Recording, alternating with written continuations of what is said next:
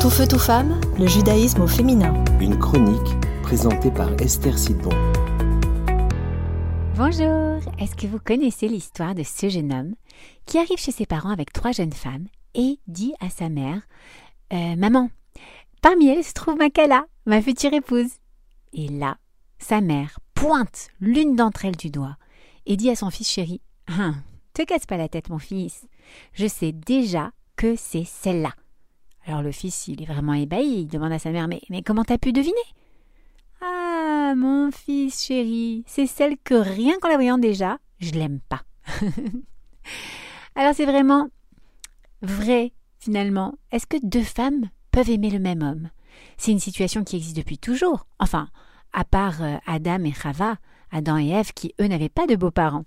Et pourtant, lorsque Hachem procède au premier mariage de l'humanité, eh il va quand même inscrire comme une leçon essentielle du mariage que lorsqu'un homme se marie, il quitte la maison de son père et sa mère pour s'unir à sa femme et ne devenir qu'une seule chair. Donc ce petit bébé garçon, qui était dans votre chair à un moment de son développement, et qui en est sorti au moment de l'accouchement, eh bien il va venir faire une seule chair avec sa femme, et ça pour toujours. C'est dur pour une mère de donner tant d'amour à son enfant et d'un seul coup, hop, de plus être celle qui est la plus proche de son fils. Alors bon, la Torah insiste sur le respect à donner à ses parents, mais elle dévoile l'union, la connexion, l'unité d'un homme et de sa femme. Et cette relation, elle dépasse toutes les autres relations. Dans de, de nombreux cas du divorce, on entend à quel point cette situation belle-mère-belle-fille, elle est douloureuse, elle est destructrice. Et d'ailleurs, quand on y pense, c'est un peu normal. Imaginez le cas d'un couple. euh, donc le, mari et la femme sont un, d'accord?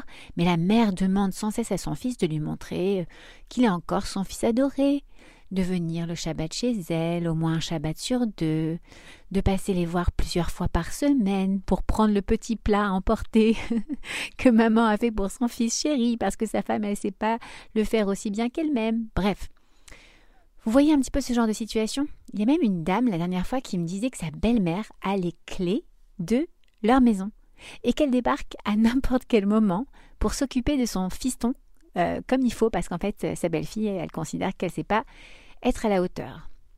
Une mère, elle doit apprendre que son rôle c'est d'accompagner son enfant, de lui donner tous les outils dont il aura besoin pour être un adulte indépendant, pour être une bonne personne, pour avoir des bons traits de caractère, pour suivre le chemin de la Torah et des mitzvot.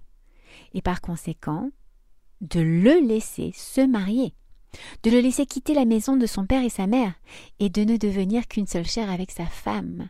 L'épouse est le corps féminin dans lequel la partie féminine de votre fils s'est incarnée.